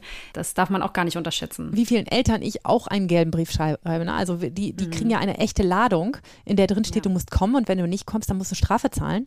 Mhm. Und, ähm, und die dann wirklich ernsthaft nicht aufschlagen. Also ich habe es ab und an mal, dass die anrufen und sagen, oh, ich habe drei Nachtschichten und es geht wirklich hinten und vorne nicht und ich kriege das kleine Geschwisterkind nicht unter. Und dann sage ich schon immer, ist alles gut, Sie sind im Boot, es gibt Sie. Ähm, Sie haben mich angerufen. Ich reiß Ihrem Sohn, Ihrer Tochter nicht den Kopf ab. Ähm, wird schon, ne? Ja, und wahrscheinlich kann da ja aber auch eine Sprachbarriere irgendwie dann auch mhm. noch für zusätzliche Schwierigkeiten Na, sorgen, klar. oder? Wird das, wird, werden diese Briefe auch in äh, irgendwie, weiß nicht, noch mehreren Sprachen verschickt oder ist das wirklich dieses deutsche juristische Beamtendeutsch, was sogar Leute ohne deutsche Sprachbarriere normalerweise, also ja, auch schon nicht verstehen, weil es halt so ein Beamtendeutsch ist. Also Anklagen und Strafbefehle lassen wir tatsächlich übersetzen, wenn sich aus der Akte irgendwie ergibt, dass derjenige nicht richtig Deutsch spricht. Ähm, mhm. Also da, dafür brauche ich aber einen Anhaltspunkt. Ne, wenn ich mhm. irgendwie sehen kann, Polizei auf den ersten Zugriff hatte schon Probleme, sich zu verständigen, haben dann Englisch geredet, dann lasse ich das immer übersetzen. Man kann auch Ladungen übersetzen lassen, aber ehrlich gesagt, da steht ja eine Uhrzeit und ein Datum drauf und, äh, und ein Ort. Das kriegen die auch so hin. Äh, ne, dann den ganzen Subtext vielleicht nicht, aber ähm, andere Leute stellen sich auf den Standpunkt und sagen, wer Post halt vom Staat kriegt, der muss halt äh, zu irgendwem gehen, der ihm erklären kann, was da drauf steht. Ne, so. Ähm, aber wir haben, wir haben tatsächlich Rechtsmittelbelehrungen, haben wir in, in 5000 verschiedenen Sprachen, die wir dann auch mit der Sprache rausgeben. Das ist, ja. Okay, gut. Ja. Immerhin. Immerhin. genau. Aber wenn man diese Briefe liest, da wird einem immer Angst und Bange. Und man denkt, so, schreibt man einem jungen Menschen dahingehend, ermahne ich Sie ein letztes Mal. Sie haben jetzt eine Frist von, ähm, von zwei Wochen, binnen derer Sie sich dazu äußern können. So, und da sind schon 14 oh. Wörter drin, die der nicht kennt. So, ich kriege gerade schon total den Stress irgendwie im Körper. So, oh mein ja. Gott. ja, und solche Dinger schicken wir raus. Immer. Und ähm, ich muss mich auch selber zusammenreißen, solche Dinger nicht rauszuschicken, weil das die genauesten sind. Als wenn du mhm. jemandem schreibst, ey, du hast dich nicht gemeldet, mach das mal, sonst gibt's Ärger. Dann reicht das eben juristisch nicht. Ich muss ihm schon sagen, mhm. du musst dich innerhalb von zwei Wochen melden, sonst gibt's Ärger. Du musst ihm eine Frist setzen. Und Frist mhm. setzen in sprachlich einfach ist echt nicht so leicht. Binnen, ja. innerhalb von, bis zum, hm. In den nächsten 14 Tagen. Ja. Spätestens am. Das spätestens am geht wieder nicht, weil ich so. eine Verfügung schreibe und gar nicht weiß, wann meine Schreibkräfte diese Verfügung ausführen. Ah. Das heißt, ich schreibe vielleicht spätestens in 14 Tagen. Das wird aber erst in 14 Tagen von meinen Schreibkräften ausgeführt. Dann ah. ist das ah. mit dem Datum schon wieder Quatsch. Und dann kriegt derjenige einen Brief, wo drin steht, du musst dich bis zum 10.06. melden, der ist aber schon um. Ja. Hm. Ja, ich komme bei all diesen, bei all diesen Punkten immer auch auf das Thema Privilegien zurück. Ne? Also ich finde, es gibt schon große Unterschiede, also auch ne, Elternhäuser und was mhm. da im Hintergrund ist und wie genau ähm, jemand da auch geprägt ist und so weiter und was die Ressourcen sind, auf die jemand zurückgreifen kann. Ihr hat, hattet in einer Folge den Fall Florian, hieß er, glaube ich, wo ein junger Mann, der hat einen Polizisten angegriffen, um es ganz kurz zu skizzieren, und muss, wurde dann eben vorgeladen, weil das Ganze dann eben zur Anklage gebracht wurde, was bei den Fällen wohl immer so ist. Aber der junge Mann kam aus anscheinend einem sehr guten Elternhaus, wo dann auch noch die Eltern mit ihm zur Polizeistation gegangen sind und sich da entschuldigt haben bei den Polizisten, was ich irgendwie ganz süß fand. Aber andererseits ist das natürlich was, ja, das machen sicherlich nicht alle Eltern. Und da kommt es natürlich sehr drauf an. Und sowas kann sich dann strafmildernd auswirken, wobei mhm. man ja sagen muss, ne, inwieweit ist das wirklich ja, sein Verdienst, dass er einfach da dann vielleicht auch Eltern hat, die sich kümmern und ihn da auf so Ideen bringen. Ja, aber das ist, das ist halt das Erziehungsstrafrecht, ja. ne? Der ist halt schon ganz gut ja, erzogen. Genau, so. Stimmt. Und dann muss ich nicht mehr so viel erziehen. Das, äh, das ist die Ungerechtigkeit, die dem inne liegt, aber das falsche Elternhaus zu haben und scheiß Eltern zu haben, das ist einfach eine Ungerechtigkeit im Leben, die mir in meinem Job immer wieder begegnet und die mich immer wieder sehr, sehr traurig macht wie gekniffen diese Kinder sind, wenn sie in den falschen Kontexten groß geworden sind und einfach keine Erwachsenen hatten, die, die fair und, und gut mit ihnen umgegangen sind. Und das ist natürlich, ja, sie haben einen höheren Erziehungsbedarf, ja, sie kriegen tendenziell härtere Strafen, mehr Strafen als andere.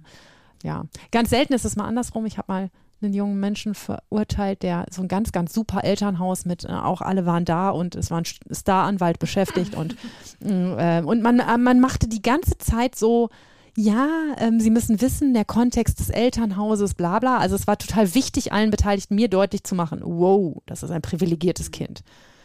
Und dann habe ich irgendwann rückwärts angefangen zu fragen, wie kommt eigentlich ein so privilegiertes Kind wie du dazu, so einen Scheiß genau, zu machen? Genau, das wäre auch meine Frage gewesen. Und dann wurde dieser Anwalt ganz hektisch, weil er sagte, sie dürfen ihm doch jetzt nicht vorwerfen, dass er, privilegiert ist. Sag ich, naja, den anderen werfe ich vor, dass sie nicht privilegiert sind. Also, pff, auch das ist keine Einbahnstraße. Da haben wir uns ganz schön drum gestritten, weil der Anwalt halt immer sagte, ja, aber jetzt, jetzt legen sie ja so einen Fokus drauf, dass er das besonders wissen muss, weil er privilegiert ist. Ja, finde ich auch. Ja. Ne, aber ähm, das, das macht ein neues Feld auf, sozusagen. Na, und ich finde, gerade auch so bei privilegierten Haushalten beobachtet man ja manchmal auch so eine Wohlstandsverwahrlosung, weil dann die Eltern mhm. irgendwie mhm besonders viel vielleicht, also ist jetzt auch, also kann man auch nicht pauschalisieren. Ne? Das sind, ich weiß, also ich habe jetzt keine Statistiken dazu, mhm. deshalb will ich da jetzt gar keine Zahlen nennen oder mhm. irgendeinen Anteil oder so. Aber man beobachtet es eben immer mal wieder. Ich finde, das ist ja auch was, äh, wenn dann eben Jugendliche, also dann heißt es so, ja, die kommen so aus gutem Hause und sind privilegiert und sie sind halt mhm. irgendwie finanziell versorgt, aber ihre Bedarfe werden ja trotzdem nicht gedeckt, ne? weil es dann eben vielleicht weniger Liebe ist, Genau. Es gibt trotzdem keinen Erwachsenen, der sich wirklich dafür interessiert, was mit ihnen ist. Mhm. Genau. Und das ist das, was ein Kind braucht. Ein Kind braucht genau. einen Erwachsenen, den es interessiert, was mit ihm ist. Genau. Und wenn das Eltern nicht leisten können, müssen das Hilfesysteme leisten.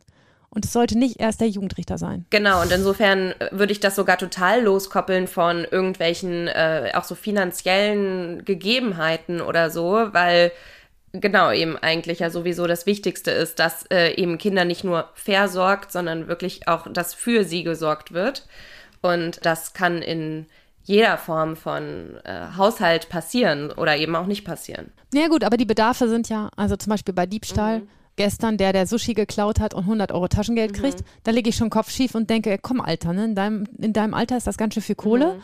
Ja, die Welt ist teuer, aber hm, wenn jetzt ein junger Mensch oder ein Mädchen einen Lidschatten klaut äh, irgendwie im Rossmann und sagt, meine Familie, die kriegt nur Drogeriegutscheine und, und Essensgutscheine, wir kriegen gar kein Bargeld. Das ist ja in manchen Kontexten so. Ich kann mir das nicht kaufen von mhm. irgendwas. Mhm. Also muss ich es klauen. Und ich will auch einmal ne, Lidschatten haben wie alle anderen in, in meiner Schule. Äh, ja. Dann ist, das, dann ist das auch eine Frage der finanziellen Möglichkeiten. Nee, das auf jeden Fall. Ich meinte nur, Häufig wird es ja so dargestellt, als würden vor allem Kinder aus finanziell schwächer gestellten Haushalten kriminell handeln oder so. Und das ist halt mhm. einfach nicht so. Also, nee. oder dass eben Kinder aus privilegierten Familien besser versorgt werden würden, was auch mhm. halt leider nicht ja. so ist. Also das war einfach nur noch mal ein Punkt, den ich aufmachen wollte, dass man das gar nicht daran so festmachen kann. Aber in den Fällen, mhm. die du jetzt geschildert hast, also Sushi oder Lidschatten, muss ich sagen, aus meiner jetzt so persönlichen Empfindung kann ich dann eben das Mädchen viel besser verstehen irgendwie. Also das, dieses ja, Verhalten klar. ist dann entschuldbarer als dass der Typ sich da jetzt noch Sushi irgendwie klaut, weil man halt eigentlich denkt, er müsste es sich ja, ja leisten können. Aber wie gesagt, das genau. ist das Gegenargument, ne? Ja, ja. Ich kann das Mädchen auch deutlich besser verstehen, weil ich das Mädchen auch früher war. ich habe vor allem Make-up geklaut. Ist alles verjährt, ja. deswegen darf ich sagen. Wie unsere Delinquente. ja, das ist auch so affig teuer. Es ist wahnsinnig teuer und ich hatte mickriges Taschengeld. Es war wirklich schlimm, ja. Irgendwoher muss man es kriegen, genau. Ja, ja ich, ich habe das Gefühl, ich könnte auch noch ewig weiter quatschen und ich bin so froh, dass wir uns jetzt auch mit diesem ganzen Komplex Jugendstrafrecht und Jugenddelinquenz nochmal so intensiv befasst haben. Ich habe auch nochmal so viel Neues gelernt, auch durch das Gespräch heute und auch durch die Beschäftigung vorher und durch euren Podcast. Ich würde sagen, wir schließen das jetzt hier mal ab. Es sei denn, ihr habt noch irgendwas, was euch noch auf der Seele brennt.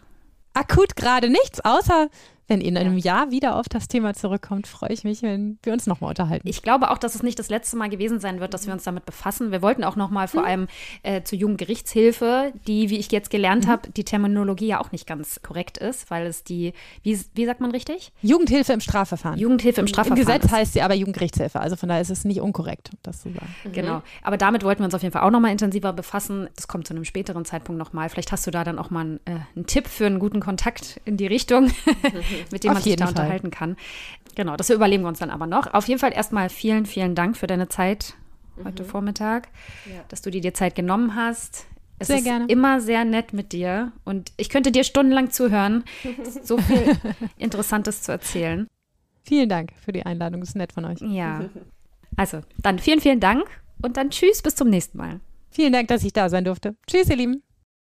Tschüss. Ja, dann verabschieden wir uns jetzt an der Stelle auch von allen Zuhörenden. Ihr könnt uns wie immer gerne eine Mail schreiben an krimschnack.protonmail.com und ihr findet uns auch in den sozialen Medien, bei Instagram und auch bei Facebook unter Krimschnack. Und wir freuen uns auch sehr, wenn ihr uns eine kleine Bewertung da lasst, hier auf eurem Podcatcher, wie auch immer ihr gerade diesen Podcast hört, bei Spotify oder bei Apple Podcasts. Bei ganz, ganz vielen gibt es die Möglichkeit der Bewertung und das bringt uns als kleinen Podcast dann auch sehr, sehr viel. Damit könnt ihr uns sehr viel unterstützen. Von daher freuen wir uns darüber sehr. Und ihr hört natürlich auch demnächst wieder von uns, also hört gerne auch dann wieder rein. Bis dahin sagen wir erstmal Tschüss. Tschüss.